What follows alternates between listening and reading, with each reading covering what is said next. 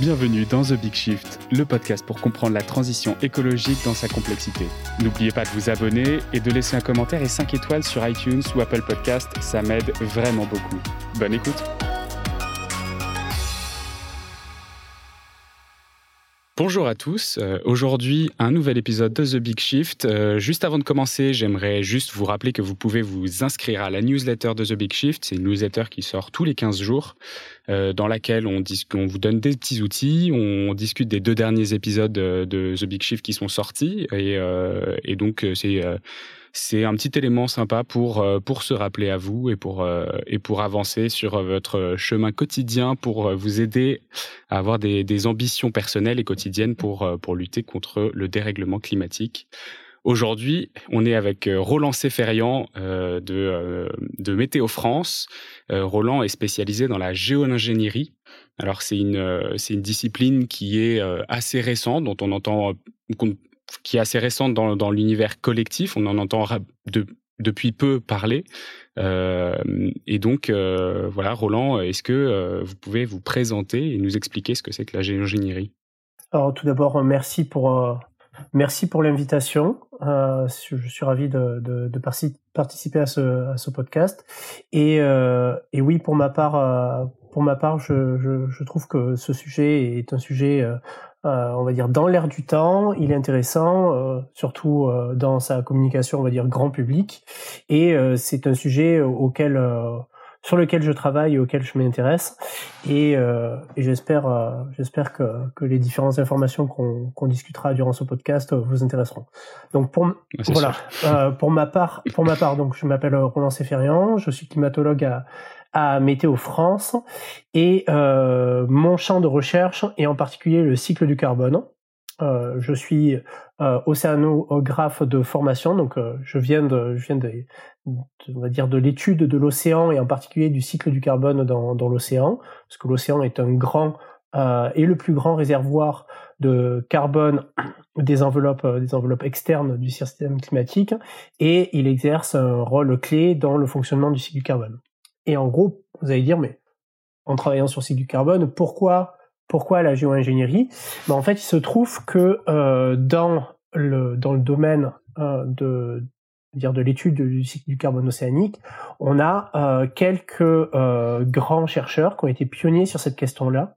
Donc on a euh, John Martin dans les années 80 euh, qui a euh, qui a lancé cette phrase en disant ben voilà donnez-moi donnez-moi un, grand bateau et je vous ferai un petit âge glaciaire en partant de l'hypothèse que en ajoutant du fer dans l'océan, on pouvait stimuler la pompe de carbone liée au phytoplancton et que par le biais du phytoplancton, on pouvait retirer une grande partie du, du, du CO2 contenu dans l'atmosphère. Et donc c'est lui qui avait euh, balancé 90 tonnes de fer euh, au large des côtes africaines, c'est ça? Alors euh, c'est pas c'est pas lui, c'est quelqu'un d'autre, mais en tout cas ça a commencé comme ça en fait. donc c'est cette cette cette communauté de recherche est très intimement liée aux questions de géo-ingénierie. Donc ça c'est un des premiers un des premiers aspects. Et l'autre aspect c'est que en travaillant sur le cycle du carbone c'est euh, on va dire une composante du système système euh, climatique moderne qui permet de lier les différents euh, piliers euh, ou les différents aspects que l'on développe euh, dans les rapports du GIEC qui sont d'une part les mécanismes physiques et chimiques du changement climatique parce que le cycle du carbone le CO2 est un gaz à effet de serre. Donc premier point le deuxième point, c'est que euh, le cycle du carbone a lien directement avec euh, nos sociétés et notre économie, parce qu'au final, euh, les carburants fossiles sont le premier moteur de notre économie. Donc en émettant du CO2, on alimente notre notre notre croissance. En fait, aujourd'hui, c'est comme ça que ça se passe. Ça s'est passé comme ça depuis la révolution industrielle. Et l'autre point, c'est que le cycle du carbone parce que le carbone est une brique essentielle du vivant, informe également les impacts.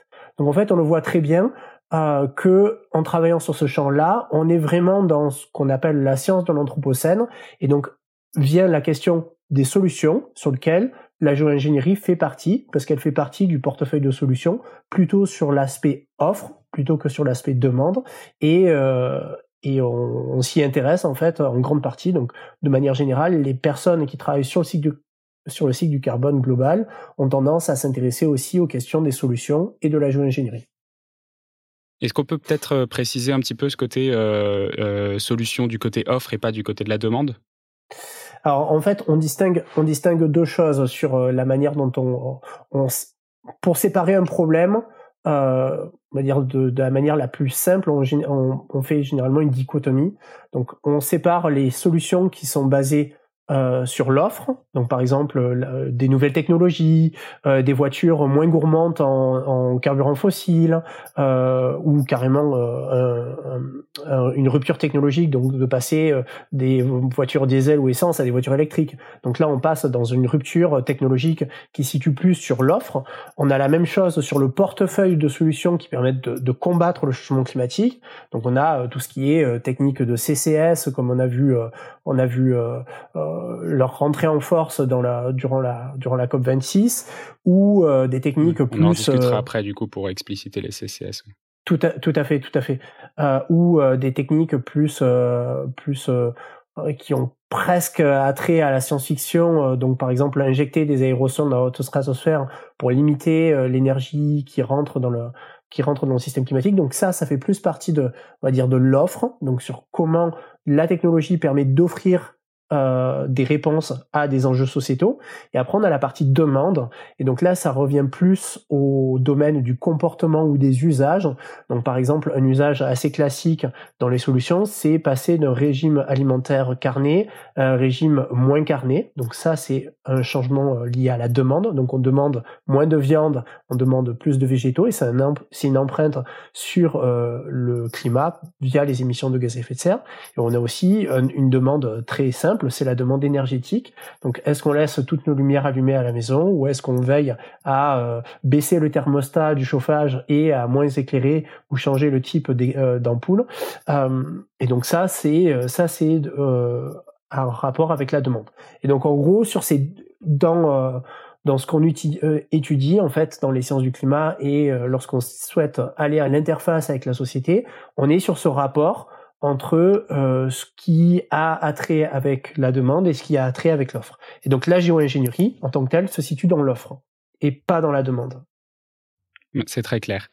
Alors, vous l'avez mentionné déjà un petit peu au début, euh, les experts estiment qu'il faudra neutraliser de toute façon de 100 à 1000 milliards de tonnes de CO2 environ d'ici euh, d'ici 2100 soit pour compenser donc, nos émissions résiduelles, soit pour euh, redescendre sous le seuil de, de 1,5 degré une fois qu'on l'aura dépassé. Euh, il n'y a aucun scénario du GIEC d'ailleurs, dont vous avez été un des, des, auteurs du rapport spécial en 2018 sur, euh, sur les conséquences d'un réchauffement climatique de 1,5 degré. Euh, donc il n'y a aucun un scénario du GIEC qui, qui, permet de rester sous cette barre sans géo-ingénierie.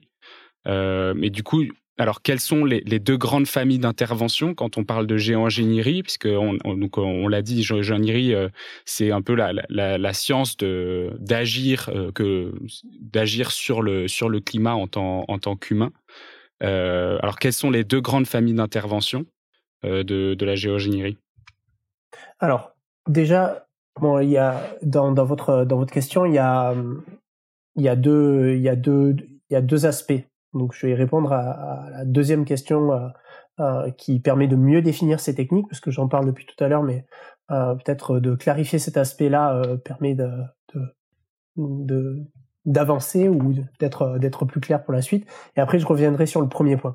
Donc, en gros, la géo-ingénierie, déjà, la recommandation la plus simple qu'on puisse faire, c'est d'arrêter d'utiliser ce mot parce que c'est un mot qui est euh, mot valise, qui est euh, qui englobe en fait tout tout et n'importe quoi. Euh, et vous allez le voir. Mais c'est aussi un terme qui est, on va dire, très années 80 parce qu'au final géo veut dire global, ingénierie veut dire voilà l'homme agit sur le global et euh, et ça donne vraiment la vision euh, qu'en gros on est des apprentis sorciers, on sait très bien ce qu'on fait parce qu'au final les ingénieurs sont très très euh, conscients de ce qu'ils font, ils ont une maîtrise complète donc ça donne vraiment une vision très très maîtrise de l'homme sur la nature. Donc là les connaissances scientifiques ont, ont progressé et aujourd'hui dans la communauté s'il y a un terme qu'on choisit, euh, même s'il n'est pas parfait, on parle d'intervention climatique, hein, euh, dans le sens où euh, l'homme désire agir sur le système climatique pour une action curative euh, liées à une autre action que l'homme fait sur l'environnement, qui est euh, d'émettre euh, des composés radiativement actifs comme les gaz à effet de serre ou les aérosols. Donc en gros, on développe une nouvelle technologie pour curer un problème qu'on a qu'on a causé. Donc on a plutôt tendance à préférer ce terme-là euh, dans la littérature, même si il est hautement imparfait parce que le côté intervention donne l'aspect médical, donne, donne, l'aspect on sauve des vies et euh, c'est pas du tout euh, c'est pas du tout le c'est pas du tout le cas parce que on verra dans la discussion que cette famille de techniques ou ce type de technique a des effets des effets collatéraux sur bien des aspects. Donc les deux familles d'intervention climatique se, découpent sur deux aspects. On a en fait une manière de voir le système climatique euh, comme une chaîne de processus. On a d'une part les émissions de gaz à effet de serre. Donc c'est ce qu'on fait par exemple lorsqu'on allume le moteur de notre voiture tous les matins. Donc on consomme du pétrole et on émet par le pot d'échappement, on émet euh, du dioxyde du dioxyde de carbone. Donc ça c'est la ça c'est la la cause du changement climatique. Donc après, il y a le système climatique, donc on va dire l'atmosphère, l'océan, les surfaces continentales, qui redistribuent ces émissions via le cycle du carbone global. Et après, on a les processus radiatifs dans le système climatique qui font que va s'exprimer par rapport à la charge de gaz à effet de serre dans ce système-là, le, l'effet de serre et donc le réchauffement global. Et donc à la toute fin de la chaîne, on a les impacts, donc euh, les écosystèmes naturels, les sociétés, les villes et vous de manière générale, vous et moi. Donc euh, on a on a cette chaîne. Donc on part des émissions, le système climatique transforme les émissions en euh, euh, changement climatique et on a des impacts. Donc la géo-ingénierie, selon le type de famille, elle va soit agir entre au niveau des émissions, soit agir directement sur le fonctionnement du système climatique, donc sur le, la composante du milieu. Donc on a les familles. Voilà, plutôt sur le cycle, euh, le cycle du carbone ou l'effet de serre de manière générale, sur le bilan radiatif en fait. Donc on a, on a la première famille de techniques qui vise à éliminer le CO2 de l'atmosphère. Donc euh, le terme anglais c'est carbon dioxide removal. Donc ça vise à retirer, euh, le terme français c'est l'éliminer, éliminer le CO2 de l'atmosphère. Donc là, en gros, ça revient à dire on, on utilise des technologies pour brûler du carburant fossile comme ce qu'on fait aujourd'hui, mais on développe mm. des techniques qui, elles, en sortie d'usine ou peu de temps après l'usine ou euh, quelques années euh, après qu'elle soit brûlée, vont venir retirer une partie de ces émissions. Donc là, on parle de technologies à émissions négatives ou euh, de techniques visant à éliminer le CO2 de l'atmosphère, et tout cela fait partie d'une famille de techniques. Donc on a par exemple ce qu'on appelle la CCS, Carbon Capture and Sequestration. Donc là, c'est presque dire euh, de manière euh, très simplifiée, c'est presque un pot catalytique euh, des usines qui émettent beaucoup de dioxyde de carbone. Donc on vient hmm. capturer le CO2 à la sortie de l'usine et le séquestrer soit dans le réservoir géologique, soit le séquestrer dans un dispositif technologique ou autre sous forme différente. On a aussi des techniques plutôt basées sur la nature, par exemple la forestation ou l'agroécologie ou l'agriculture orientée climat, qui visent à renforcer le pouvoir de la forêt des forêts à stocker du CO2 ou le pouvoir des sols à en stocker plus. Donc on retire une partie du CO2 de l'atmosphère que l'on a émis auparavant, on le stocke dans le sol et il disparaît de l'atmosphère et donc la charge ou la quantité d'émissions que l'on euh, met dans le système est moindre et parce qu'elle est moindre, le réchauffement climatique sera moins fort ou euh, potentiellement euh, porté à des valeurs très faibles. Donc ça c'est la première famille de techniques, donc la famille Carbon Dioxide Removal. Après, on a une autre famille de techniques qui, elle, agit sur le fonctionnement du système climatique. Donc là, on n'est plus du tout, on s'attaque plus du tout au problème des émissions. On, le, on dit que c'est un problème séparé et on s'attaque directement à l'effet de serre en tant que tel ou au système radiatif du système planétaire. Donc là, on, a une famille de techniques qui s'appelle Solar Radiation Management, donc euh, management ou euh, gestion du rayonnement solaire. Et donc là, ça vise à soit atténuer l'énergie rentrant dans le système climatique, soit modifier les équilibres énergétiques qu'il y a dans le système climatique en augmentant sa, son pouvoir de réfléchissement. Donc, on appelle, en science, on appelle ça le terme d'albédo. Donc, on augmente la capacité des surfaces à réfléchir euh, la lumière, soit euh, par, euh, par on va dire déploiement ou enrichissement du couvert nuageux, on augmente le pouvoir parasol des nuages euh, qui, va, qui vont réfléchir une partie de ce rayonnement vers l'espace. Et donc en réduisant la quantité d'énergie qui rentre dans le système, on réduit mécaniquement la capacité de la Terre à se réchauffer pour un même niveau de gaz à effet de serre. Donc on voit très bien en fait que ces deux familles de techniques, elles sont euh, séparées par leur fonctionnement et par leur manière de traiter le problème du changement climatique. Donc la première famille de techniques CDR va s'attaquer aux causes du changement climatique, c'est-à-dire nos émissions. Donc elles vont les euh, réduire, voire les éliminer, voire les inverser. Mm. La deuxième famille de techniques, elle va pas du tout s'intéresser aux causes, donc euh, ni même s'intéresser à la charge de gaz à effet de serre contenue dans l'atmosphère. Elle va s'intéresser directement plutôt aux effets euh, à la courroie de transmission qui transforme les émissions en changement climatique. Donc elle va s'intéresser à l'ampleur des mécanismes qui transforment tout ça et donc essayer de les réduire. Et par cette réduction, elle, elle part du principe qu'on va réduire les impacts. Donc euh, ce qu'on voit dans les exercices de modélisation, c'est qu'effectivement, le pouvoir levier de cette famille de techniques est très euh, efficace pour endiguer ou limiter la hausse du réchauffement global pour un niveau de CO2 donné, puisque euh, par, ce, par ce genre de, mm. de, technique, on joue directement sur on va dire l'entrée d'énergie dans le système climatique et euh, par ce biais-là, euh, la manière dont l'effet de serre va euh, s'imprimer sur sur le sur la planète en tant que telle. Donc dans cette famille de techniques, on a on va dire tout un tout un bestiaire euh, de, de, de, de techniques, soit des choses euh, très euh, science-fictionnesques, donc par exemple des miroirs dans l'espace, soit des choses euh, qu'on a étudiées depuis longtemps avec des analogues type volcan. Donc on a par exemple un des prix Nobel de, de, de chimie de l'atmosphère, Kreutzen en 2006, qui disait qu'en fait on pouvait utiliser l'analogue volcanique, donc les éruptions volcaniques comme analogue pour le climat par rapport à cette famille de techniques, donc en gros de euh, d'ensemencer une partie de la haute stratosphère en, aérosol euh, type sul, euh, aérosol sulfaté ou euh, de genre similaire. Du soufre. Du soufre, voilà, pour augmenter le pouvoir réfléchissant de la, de la haute atmosphère et donc limiter l'entrée d'énergie dans le système. Donc c'est des choses que qu'on étudie depuis depuis assez longtemps. Et après on a c'est un petit côté super vilain de James Bond quand même, c'est cette partie là, tout, le tout SRM du coup. Tout à, tout à fait, mais en même temps, dans la SRM, on inclut à la fois, et c'est là où vous allez voir que, que, que même, même au sein d'une famille de techniques, c'est, euh, c'est, c'est, il y, a une certaine, il y a une zone grise euh, une certaine ambiguïté, c'est que dans les familles de dans la famille de SRM, on voit aussi des choses qui sont très locales et très euh, euh, très en lien avec l'adaptation. On a par exemple le, blanchissement des surfaces, et il suffit mm. par exemple de se rendre euh, en Andalousie euh, pour voir que certaines certaines villes sont ont des des, des, des couvertures extérieures des maisons qui sont complètement blanches parce que le but de de, de, cette adaptation très locale, c'est de réduire la température au sein des maisons.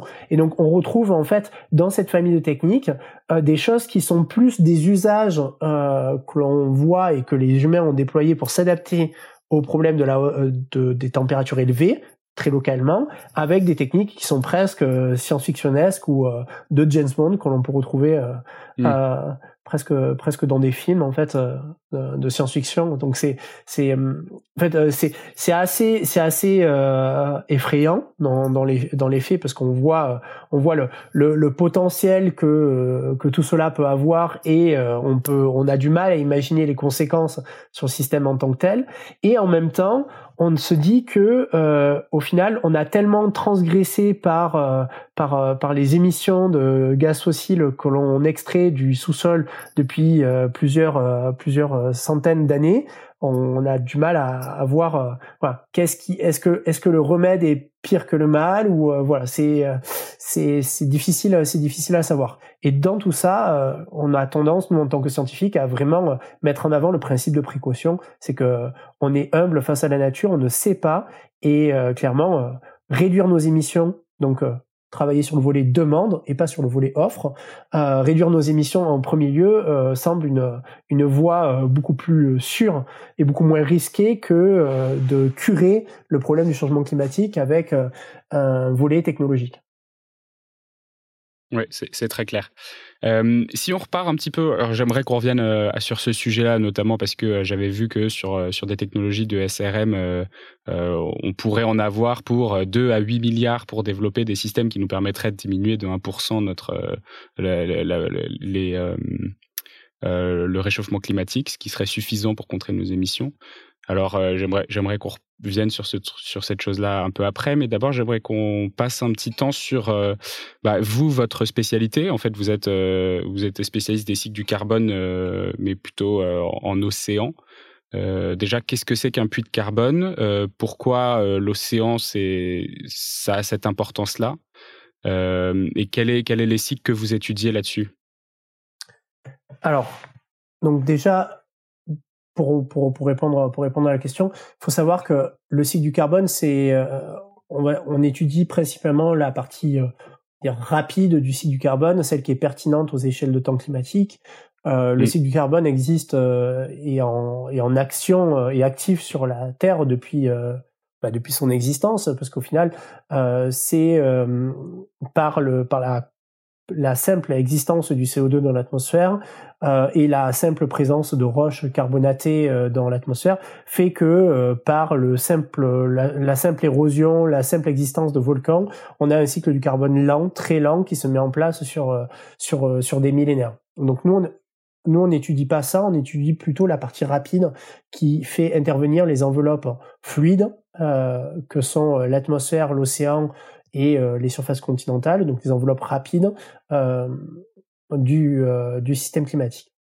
Donc vient un autre acteur sur la période la période de l'anthropocène, c'est l'humain et ses activités et par ce par les par les activités humaines, on extrait une partie du stock de carbone du réservoir géologique pour le mettre dans l'atmosphère. Et donc c'est là où en fait interviennent les connaissances que l'on que l'on essaie d'amasser euh, sur le fonctionnement du cycle du carbone, c'est qu'une fois que, euh, que, que l'humain euh, par ses activités, donc création d'infrastructures, création d'énergie, création de biens de consommation, l'humain émet une certaine quantité de, de, de dioxyde de carbone dans l'atmosphère. le cycle du carbone global va répartir ces émissions dans les différents réservoirs. Donc, ce qu'on sait à travers des initiatives comme le Global Carbon Project, euh, qui sont des initiatives, euh, on va dire, euh, initiées par des scientifiques pour des scientifiques, mais qui ont, on va dire, une, une, un écho ou un retentissement global sur plein d'aspects, y compris, y compris la société, parce que c'est quand même des résultats qui sont utilisés, y compris pour, pour, par les profs pour les enseignements. En fait, cette redistribution fait intervenir principalement les surfaces continentales qui absorbe à peu près 27% euh, de, nos émissions euh, sur les dernières décennies, et euh, l'océan qui absorbe à peu près, on va dire, entre 23 et 25% sur ces, sur ces dernières décennies de nos émissions. Donc en gros, les surfaces continentales, donc les, les arbres, les plantes, la biosphère terrestre de manière générale, que qu'on le veuille ou pas, nous rend ce service en absorbant euh, un quart des émissions pour les surfaces continentales et un quart des émissions pour l'océan. Donc en gros, sur les 100% d'émissions que l'on émet euh, chaque année, les, euh, les, services écosystémiques euh, portés par la biosphère terrestre d'une part et l'océan d'autre part absorbent 50% de nos émissions, même mm. légèrement plus, et c'est le reste qui s'accumule dans l'atmosphère, qui intervient, qui fait, qui fait, qui participe à l'accumulation de la charge en gaz à effet de serre dans l'atmosphère et qui renforce euh, par ce biais-là la tendance de l'atmosphère à se réchauffer et donc euh, du climat à se réchauffer de manière générale. Donc en fait c'est comme ça, euh, c'est comme ça que que, que par le biais que par le biais des, des, des surfaces continentales et de l'océan, une partie de nos émissions est redistribuée et puis absorbée sur on va dire sur l'année. donc on a on a cette réduction euh, qui est offerte par, euh, par, euh, par la forêt et la biosphère terrestre et par l'océan d'autre part. D'accord, ok. Et du coup, vous, votre spécialisation, elle est sur, sur la partie océanographique. Quelles sont du coup les, les solutions de géogénierie qu'on utilise via, via l'océan? Alors, c'est c'est une très bonne question. En fait, c'est assez émergent. Pour la simple et bonne raison que jusqu'à présent, le GIEC, ou en tout cas les scénarios futurs qui sont utilisés et évalués dans les rapports du GIEC sont des scénarios qui sont développés par, euh, on va dire, des modèles de politique environnementale ou des modèles macroéconomiques qui permettent de lier euh, ou de répondre à un équilibre mathématique entre l'offre et la demande. Et les solutions euh, de géo-ingénierie ou les solutions d'intervention climatique basées sur la, on va dire, l'élimination d'une partie de nos émissions sont des technologies qui visent à, euh, on va dire, euh, faire un tour de passe-passe entre créer de l'énergie et absorber du CO2. Donc on a, on, les retrouve, on les retrouve là-dedans. Donc la partie, la partie, la partie liée aux solutions océaniques, en fait, n'en fait pas du tout partie, n'est pas du tout traitée dans ces scénarios-là, pour la simple et bonne raison que ces modèles de politique, euh, de politique euh, environnementale ou ces modèles d'économie traitent de manière très simplifiée, voire ne traitent pas du tout, tout ce qui est en rapport entre la blue economy, donc l'économie de l'océan, ou euh, le volet de solutions qui ne sont pas liées à un équilibre entre l'offre et la demande. Donc, par exemple, ces modèles, ces modèles macroéconomiques ou de politique environnementale ne traitent pas du tout la, la question d'un déploiement de technologies type SRM. Peu importe, euh, mm. peu importe sa considération euh, sociale, d'acceptabilité philosophique, etc., etc il ne, ne, le traite pas, il ne le représente pas, et c'est même quelque chose qu'on a marqué noir sur blanc euh, dans le résumé pour décideurs euh, du rapport 1.5 du GIEC. Donc en gros, aucun de ces scénarios ne traite cette question-là. Mais c'est la même chose pour les solutions océaniques, qui sont pourtant des solutions, euh, on va dire, compatibles avec euh, la manière dont les scénarios sont développés, mais pour la simple et bonne raison que l'océan est peu intégré dans un système d'offres et de demandes, les solutions océaniques ne sont pas représentées. Donc vous allez dire, j'anticipe la question, mais qu'est-ce que c'est ces solutions océaniques? Donc on confère la le, point que, que j'ai euh, que j'ai mentionné en, tout début de, de podcast, c'est euh, par exemple tout ce qui est lié à la on va dire au renforcement de la pompe biologique par l'ajout de fer, de silice, donc stimuler la pompe biologique de l'océan par l'ajout de, de, composés qui est presque de la vitamine pour le phytoplancton. Donc on a ce, on a ce, ce volet-là. On a aussi des volets qui viennent à, renforcer euh, la couverture euh, de, de macro-algues.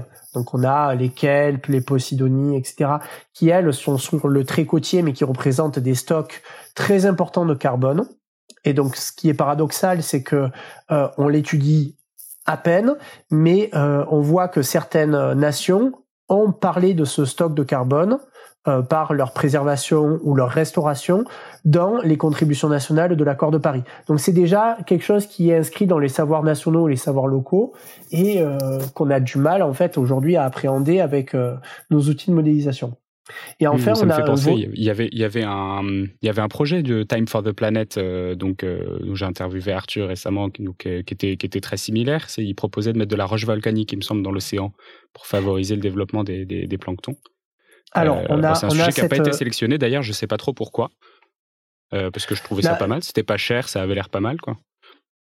Alors la question, la question de la roche volcanique, c'est ça va peut-être faire écho à ce que à la troisième technique dont je voulais vous parler. C'était une technique qui est liée à, l'alcalinisation des océans. Donc, c'est ça. Donc en gros, euh, en gros, c'est un volet. Euh, en fait, si on reprend euh, les équations qui régissent la chimie des carbonates dans l'eau, donc en fait, c'est un c'est l'équilibre physico-chimique de la dissolution du CO2 dans l'eau. Donc c'est ça revient à suivre l'histoire de vie euh, du CO2 dans l'eau. Donc cette chimie des carbonates, et lorsqu'on reprend le volume total de l'océan, on voit que la capacité de l'océan, la capacité de dissoudre du CO2 dans l'eau, et vu le volume des océans, est presque infinie. En fait, on pourrait, euh, on a une capacité de, dissolution du CO2 par rapport au problème du changement climatique euh, qui est juste deux poids deux mesures. L'océan pourrait stocker beaucoup plus que tout ce qu'on a émis dans l'atmosphère depuis les temps immémoriaux. Donc ça, c'est ce qu'on a comme solution euh, analytique et mathématique euh, liée à, à juste des simples équations qu'on maîtrise, qu'on maîtrise très très bien, qui sont liées à la chimie des carbonates.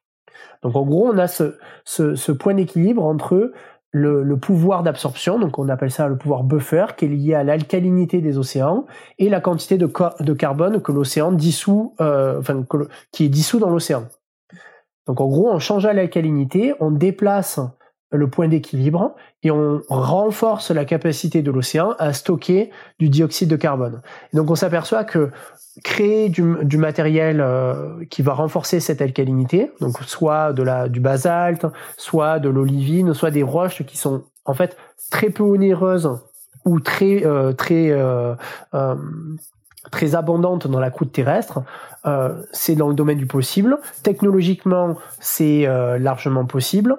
Euh, il faut prendre un bateau, lancer lancer ça dans les océans ou dans les régions de circulation intense de l'océan, et l'effet il est immédiat parce qu'on n'a pas besoin de faire ça très régulièrement. C'est un mécanisme passif, ça se redistribue dans l'océan, et une fois que c'est fait, l'océan nous rend un service qui est deux fois ou trois fois ou potentiellement dix fois plus fort que ce que que son efficacité actuelle est capable de faire. Mm. Le souci, donc sur le papier, en fait, cette, cette, cette, cette approche, cette technologie euh, semble être la panacée. Le seul problème, c'est que euh, on n'a pas d'analogue. Ça s'est jamais passé sur l'histoire de la Terre. Des, des, des, des phénomènes où l'alcalinité de l'océan s'est renforcée euh, de manière abrupte.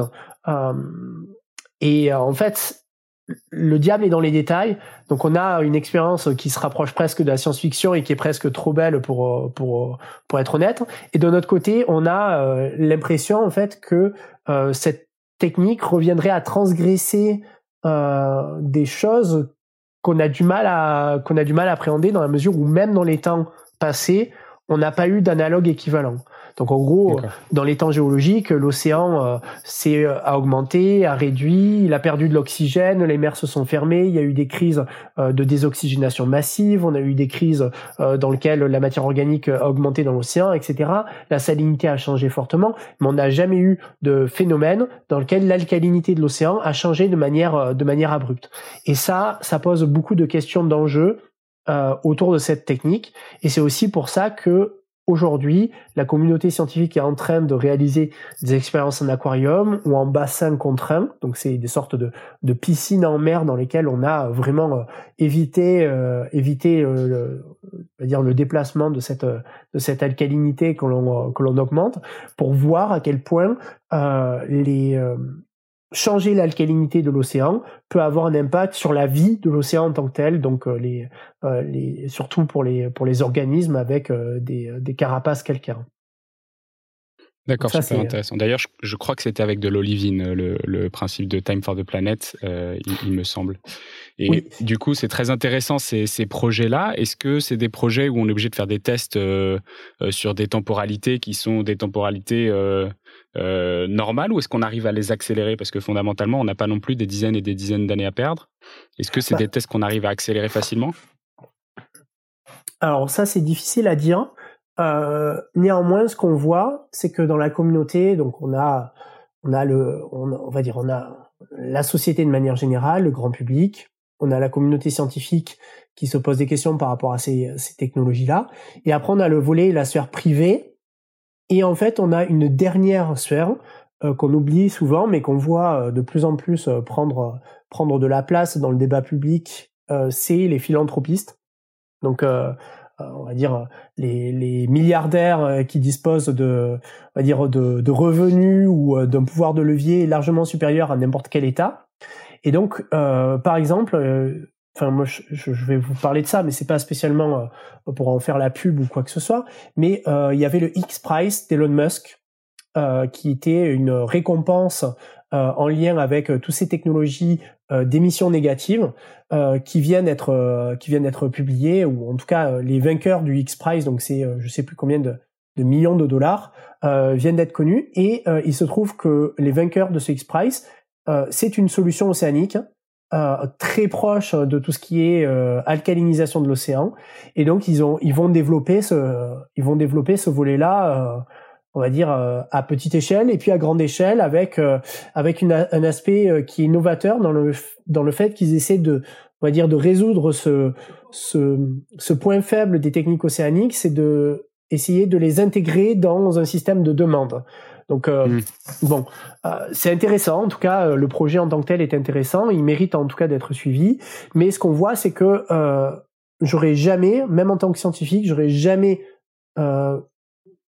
pu prévoir que un philanthrope type Elon Musk allait choisir comme vainqueur du X-Prize une solution océanique qui est en fait aujourd'hui presque une technique outsider par rapport à toutes les techniques qu'on voit aujourd'hui euh, émerger, euh, comme celle euh, de Climwork avec de, de l'air capture qui a été installé en Islande, ou avec le dispositif commercial qui a qui est en train de, de, sortir de terre dans le Dakota.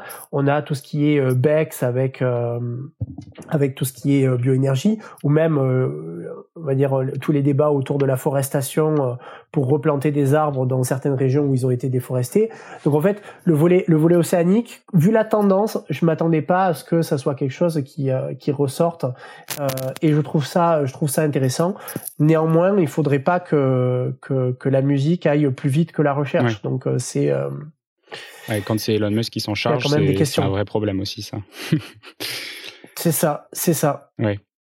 C'est intéressant du coup de soulever le, le côté le côté prix de ces de ces de ces innovations et de de ces développements parce que effectivement, euh, si la géogénérie, ça fait surtout partie de l'offre, ça veut dire qu'il faut qu'il y ait un retour sur investissement pour que les gens aient envie de, de mettre de l'argent dedans. Aujourd'hui, ceux qui ont le plus intérêt à le faire, finalement, c'est peut-être euh, bah, les pétrochimistes ceux qui disposent déjà de puits de carbone, puisqu'ils ont extrait du pétrole du sol, donc ils, ont potentiellement des, des, endroits où ils peuvent mettre du CO2, où ça gênera moins, je dirais. Du coup, est-ce que c'est eux qui mènent la danse sur ces activités de recherche et de développement commercial, ou est-ce que, bah d'ailleurs, où est-ce qu'on en est sur ces développements commerciaux? Est-ce qu'il y a des, est-ce qu'il y a des solutions qui sont déjà en cours? Est-ce que euh, on arrive à en faire quelque chose de rentable ou pas du tout quoi?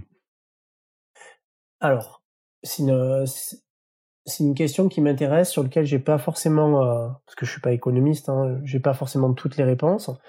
Euh, néanmoins, euh, ce qu'on voit, c'est que on est très, on est dans un développement commercial, mais qu'on est très loin de, de, ce que on appellerait de la rentabilité. Néanmoins, on voit soit des startups type Climworks qui développent, on va dire, des prototypes commerciaux de, de technologies type air capture. Donc c'est, on va dire, c'est des dispositifs technologiques qui euh, absorbent par un phénomène d'électrolyse du CO2 de l'air. Donc en gros, on a des sortes de gros ventilateurs qui brassent l'air, qui absorbent le CO2 et qui le fixent sur euh, des plaques, des plaques, on va dire physico-chimiques, et ensuite qui le, qui le transfèrent dans, dans des, dans des dispositifs de stockage. Et tout ça est dépendant aujourd'hui d'énergie. Donc euh, Climworks a, euh, a déposé cette, euh, cette, cette usine à but commercial en Islande parce que l'avantage de l'Islande, c'est qu'il dispose de la géothermie et d'un niveau d'énergie renouvelable qui est très important. Donc en fait, euh, l'annonce qui a été faite à la presse sur l'inauguration de l'usine de, de Climworks, c'est que c'était la première usine à, à, émissions négatives. Mmh. Donc c'est la et on peut, on peut effectivement reconnaître ce, ce, ce, cet aspect-là, c'est que c'est une usine qui absorbe du CO2 sans en créer. Donc euh, là, la quadrature du cercle est faite, mais c'est, on va dire, on va pas implanter euh, toutes les toutes les fermes euh, ou euh, toutes les toutes les usines à énergie négative en Islande sous prétexte que qu'ils ont de l'énergie, de l'énergie géothermique et du vent à, à, à foison.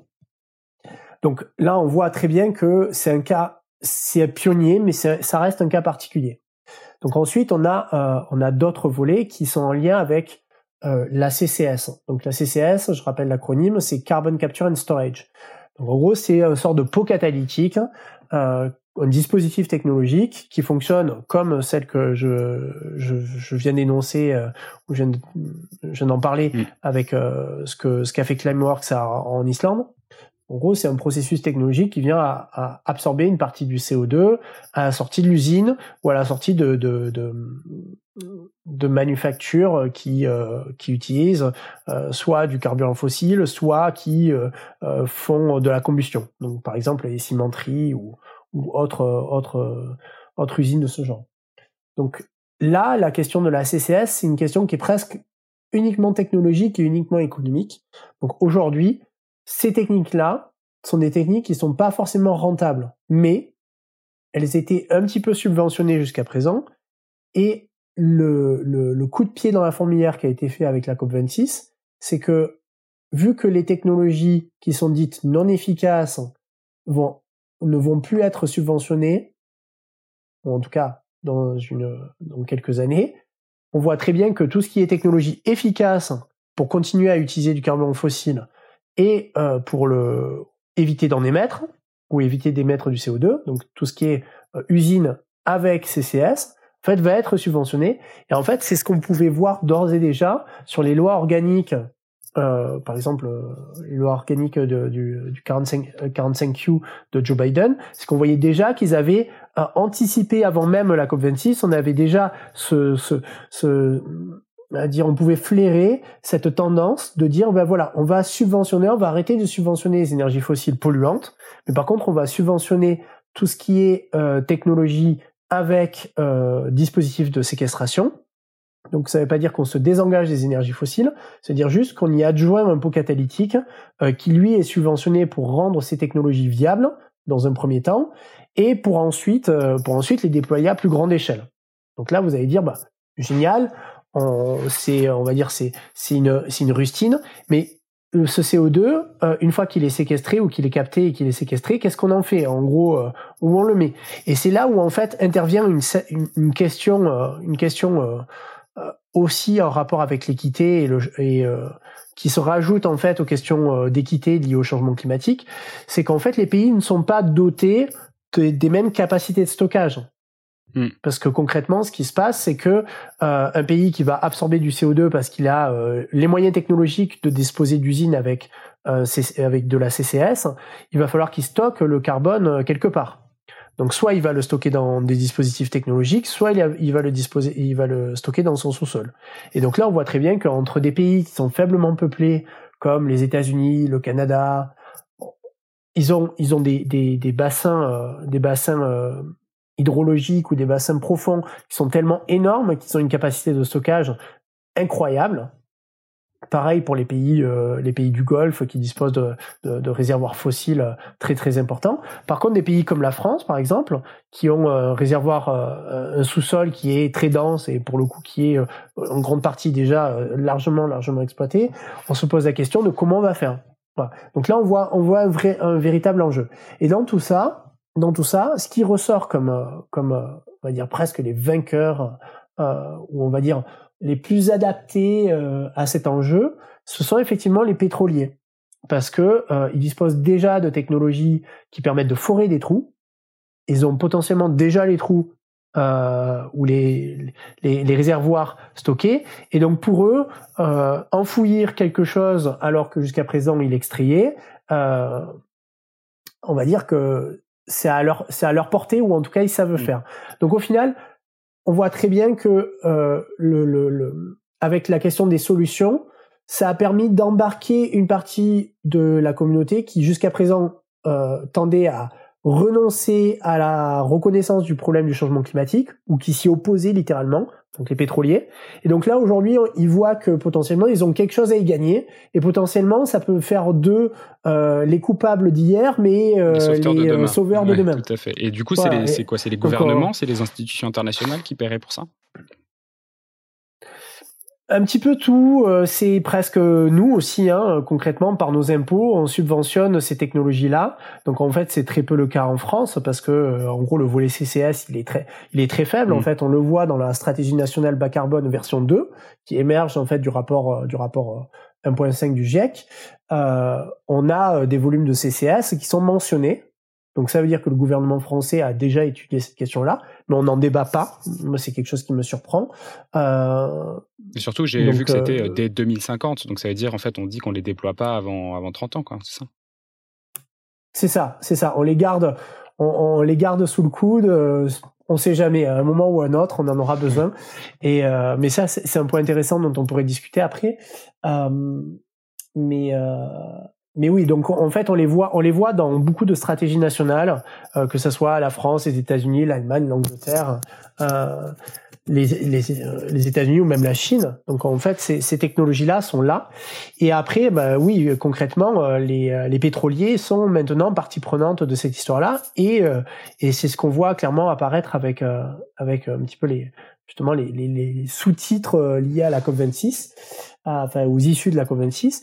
Et après, en plus de ça, on voit aussi des technologies nouvelles euh, qui, euh, qui sont intéressantes et, euh, et qui, proprement parlé, ne font pas partie du spectre de ce qu'on inclut communément dans la géoingénierie. C'est tout ce qui est euh, la CCS IOR, donc Enhanced Oil Recovery ou Enhanced Gas Recovery. Donc la différence, c'est que jusqu'à présent, les pétroliers euh, puisaient du carburant fossile, euh, généraient du CO2, et en fait, le CO2, on n'en faisait rien. Sauf qu'aujourd'hui, en fait, on veut en capturer une partie, on va en séquestrer une partie. Mm. donc là, euh, les, euh, le génie, le génie humain n'a pas de n'a pas de limite.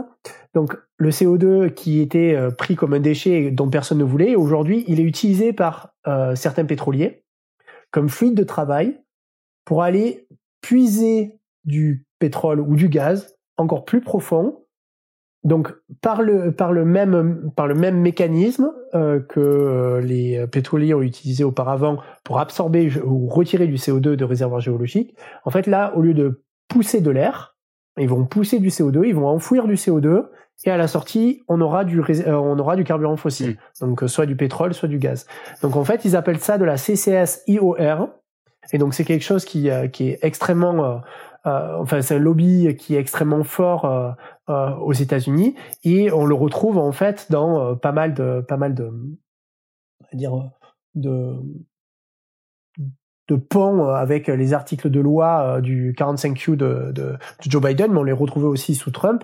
Et on voit très bien que c'est une entrée en force de, de tout ce qui est activité pétrolière en lien avec comment ils ont comment ils ont essayé de, de retourner le problème du changement climatique en disant ben regardez, nous on, on continue à vous créer de l'énergie, mais on stocke du CO2 en même temps. Donc euh, on fait on fait quelque chose de vertueux, sauf que concrètement, si on continue ça, euh, on aura euh, on va puiser toutes les ressources toutes les ressources fossiles de, de l'humanité d'ici les 30 prochaines années. On connaît peut-être d'ailleurs pas les impacts d'avoir autant de CO2 dans dans nos dans nos réserves Tout à fait. enfin géo, géologiques et oui, ok. Est-ce que ça s'apparente à du greenwashing ou est-ce que c'est encore un peu. Euh, est-ce qu'on peut dire que quand même c'est, un vrai effort de leur part ou c'est il n'y a pas vraiment de ou c'est plutôt juste un discours? C'est difficile, euh, c'est difficile à dire. Hein. C'est euh, en fait ça dépend. Ça dépend comment on voit les choses. C'est mmh. si c'est un alibi pour pouvoir continuer tout ce qu'ils font, évidemment, ça marche pas. S'il y a derrière des efforts supplémentaires, ok. Voilà, moi personnellement, j'ai l'impression que c'est quand même un alibi. Euh, parce que euh, tout, toutes les connaissances scientifiques dont on a euh, plaident vraiment pour, pour vraiment l'arrêt de, de, de l'utilisation de carburants fossiles. Mmh. Donc c'est vraiment, il faudrait, faudrait pour un principe de, de un principe d'équité aussi pour les générations à venir, parce qu'au final, si on utilise tout, au bout d'un moment, il n'en restera plus. C'est, euh, on a, on a largement de quoi euh, euh, augmenter la température du globe jusqu'à plus 8 degrés par rapport au niveau pré-industriel avec tout ce qu'on a dans le sol. Mais concrètement, au bout d'un moment, il n'en restera plus, il restera plus d'énergie euh, type fossile pour les pour les générations à venir. Donc il y a un problème d'équité, mais il y a aussi un problème de ou manque de reconnaissance des savoirs scientifiques euh, qui tendent à transformer certains pans d'activité. Et là, il faut se dire que concrètement, euh, c'est enfin, c'est presque un aveu d'échec de voir comment euh, les on va dire ce volet des solutions a été retourné par euh, par ces euh, par ce secteur pour dire ben voilà concrètement on va stocker du CO2 mais on va continuer à euh, à absorber du du, du pétrole pour alimenter notre l'économie globale. Donc on voit très bien que que c'est pas du tout dans un but un but vertueux que c'est plutôt une manière de s'adapter Enfin, c'est presque, c'est presque du darwinisme en fait par rapport aux enjeux du changement climatique, aux enjeux sociétaux. En fait, c'est une manière, c'est un changement darwinien d'une industrie qui s'adapte en fait aux enjeux sociétaux sans forcément changer leur modèle, euh, leur modèle, euh, leur modèle économique. Ok. Alors j'aimerais qu'on revienne par, curiosité euh, sur, les, sur les stratégies de SRM parce que je suis un grand fan de James Bond. J'avais j'avais lu en, en, préparant en préparant cet entretien qu'on a qu'on a quand même des innovations techniques qui sont relativement abordables avec des effets potentiels qui sont immédiats qui sont globaux.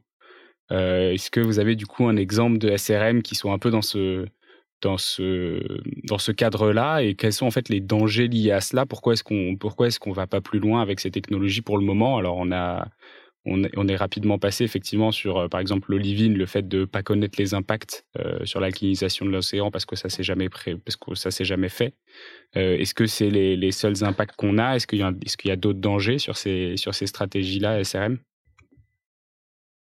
alors, la, la SRM a, quelque chose de très particulier, c'est que. Je, rappelle juste que c'est solar, Radiation Management, du coup, puisqu'on disait tout à l'heure. Oui, merci. Euh, donc c'est gestion du rayonnement solaire. Donc c'est une, euh, famille de techniques qui vise à, changer le, bilan ou la manière dont le où le climat va transformer les émissions en, en changement climatique ou en réchauffement global. En gros, ça vient à atténuer la manière dont le dont le réchauffement global va s'exprimer pour un même niveau de CO2. Donc en, fait, cette, famille de techniques, elle ne résout pas les causes du changement climatique. Donc en aucun cas, elle vise à diminuer la concentration du, du CO2 dans l'atmosphère ou d'autres gaz à effet de serre, voire même notre niveau d'émission. Donc en fait, c'est presque c'est presque un cache-misère du problème du problème initial euh, euh, qui est en fait le fait qu'on utilise du carburant fossile et qu'on continue d'émettre du CO2 dans l'atmosphère. Mais ce qu'on voit, c'est qu'avec des expériences de modélisation, l'ensemble des techniques de, de, de, de SRM, de gestion du rayonnement solaire, est extrêmement efficace. Hmm. Euh, extrêmement efficace à atténuer euh, la hausse du réchauffement global et euh, des impacts qui sont associés, donc fonte des calottes groenlandaises, vagues de chaleur, etc., etc. Donc on voit très bien que elle répond en fait, si on devait lister un cahier des charges, elle répond à une grosse partie des premiers points d'un cahier des charges qui viserait à euh, éviter que l'humanité se retrouve soit dans des régions inhabitables tellement tellement il fera chaud, soit à faire fondre certaines certaines composantes du système climatique qui sont susceptibles de provoquer des points de bascule. Mmh. donc c'est à court terme très enviable. Donc on voit on voit très très enviable, mais en même temps, il y a beaucoup de choses qu'on ne connaît pas. Et donc là, il y a y a quand même y a quand même des choses que l'on que l'on voit. Donc déjà, avant d'être un problème technologique, parce que les technologies sont on va dire très largement accessible pour la SRM.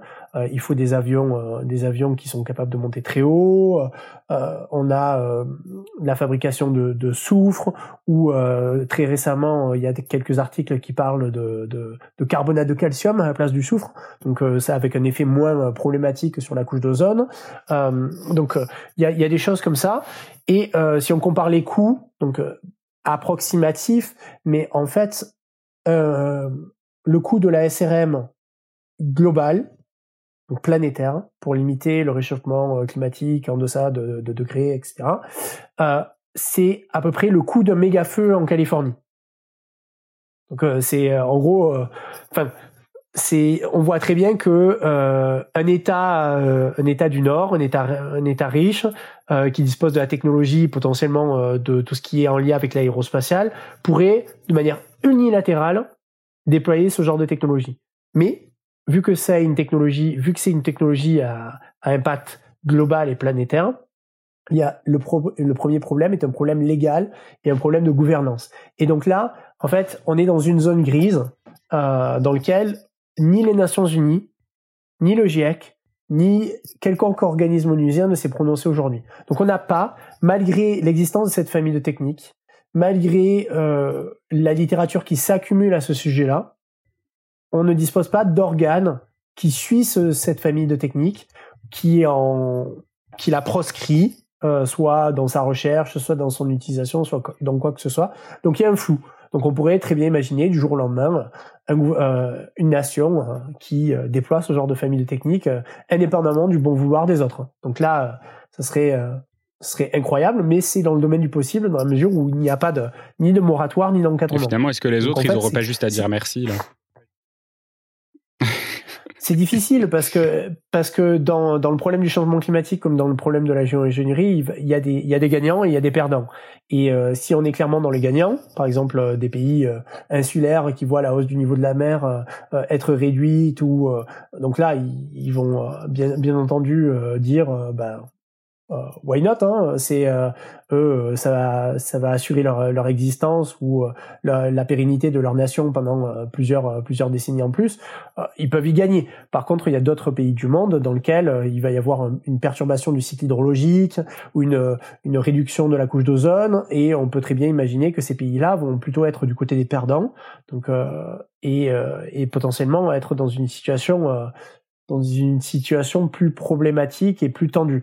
Donc en fait, c'est ce, ce, qui est, euh, ce que le rapport de, de l'Académie des sciences aux États-Unis, donc euh, NASEM, euh, a, a, essayé de mettre en avant en, avril dernier, et de dire qu'en fait, on avait réellement besoin de se pencher sur la question de la gouvernance autour de cette famille de techniques, parce que euh, il faut arrêter, euh, comment dire, ce qui semble suggérer, c'est qu'on a beaucoup trop de, de penchants sur les techniques qui visent à résoudre le problème euh, du changement climatique, donc s'attaquer à, à, on va dire, à nos émissions, mais que leur déploiement est euh, un problème de financi un problème financier parce que ça a coûté très cher, mais aussi un côté d'échelle de temps.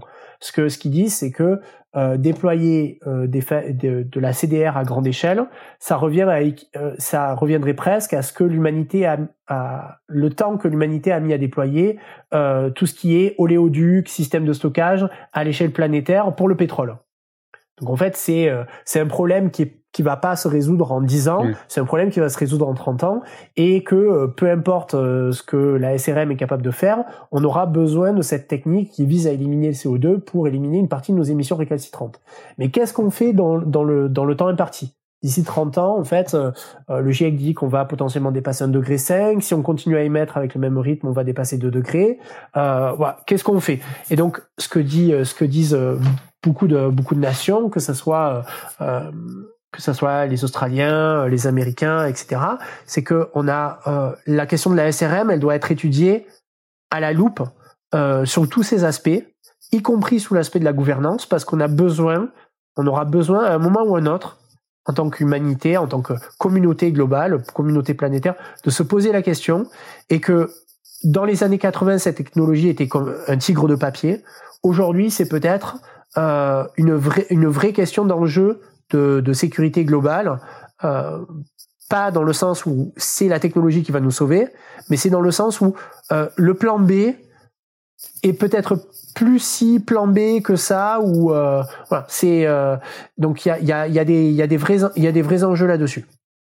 Ok super donc, intéressant. Et je voulais je voulais juste conclure peut-être avec une question sur bah et vous qu'est-ce que vous pensez du coup du bah, du futur de l'intervention climatique, puisque je dis plus ingénierie depuis, depuis aujourd'hui. Euh, qu'est-ce, que, qu'est-ce que vous en pensez? Euh, Est-ce que vous pensez qu'on a euh, qu'on, qu'on, va réussir à avoir dans les 3, 4, 5 prochaines années des, des, des potentielles euh, innovations euh, commercialisables, euh, utilisables pas uniquement à des, à des échelles marginales comme en Islande. Est-ce que ce sera essentiellement de, de la capture et de du stockage ou est-ce qu'on arrivera à avoir des je sais pas, peut-être peut-être du SRM comme on, comme on en parlait, ou est-ce que ça c'est encore beaucoup trop loin étant donné que la gouvernance on en a pour 20 ou 25 ans de, de négociations intergouvernementales, où est-ce qu'on où est-ce qu'on se situe et quel est le futur de tout ça je suis bien incapable de dire euh, ou de prédire euh, euh, où, on va aller et où ça va aller. Ce qui est sûr, c'est que c'est une question qui est qui devient de plus en plus prenante et et je trouve qu'on manque en tout cas on manque de débat sur ces questions-là. on le voit, la presse anglo-saxonne est beaucoup plus friande de ces questions-là, mais dans la mesure où En fait, ils ont. Il y a un côté innovation technologique qui est fort, quoi. Il y a un côté voilà, il y a un côté innovation technologique qui est beaucoup plus fort et beaucoup plus ancré dans ces sociétés. Et c'est justement là où je veux, où je voulais, où je voulais vous répondre, parce qu'en fait, si vous prenez quelqu'un qui a, qui a mon âge, qui a euh, mes, mon background et qui est soit européen, français, soit américain, en fait, vous lui posez cette question-là, et en fait, la manière dont, euh, dont on va répondre va être presque euh, radicalement différente. Mm. Donc, en Europe, on n'est plus sur le, le, volet demande, en tout cas le côté sobriété, le côté euh, réduisons-nous la ceinture, euh, réduisons notre rythme de vie, notre empreinte sur la société, etc. Tandis qu'aux États-Unis, la même personne avec le même background va dire bah en fait c'est la technologie euh, euh l'imaginaire ou l'imagination de l'homme euh, enfin de l'humanité est infinie euh, on trouvera une solution et c'est la technologie qui va nous sauver. Et donc moi j'ai tendance à dire que il faut pas il faut pas se rejeter. Donc là on voit très bien qu'il y a presque un, enfin presque un conflit, euh, un conflit de culture, de manière de voir le futur. Qu'est-ce que ce sera que de la technologie? Est-ce que ce sera euh, presque une société, presque une utopie sociale? Euh, Je pense honnêtement que tout n'est pas blanc ou noir.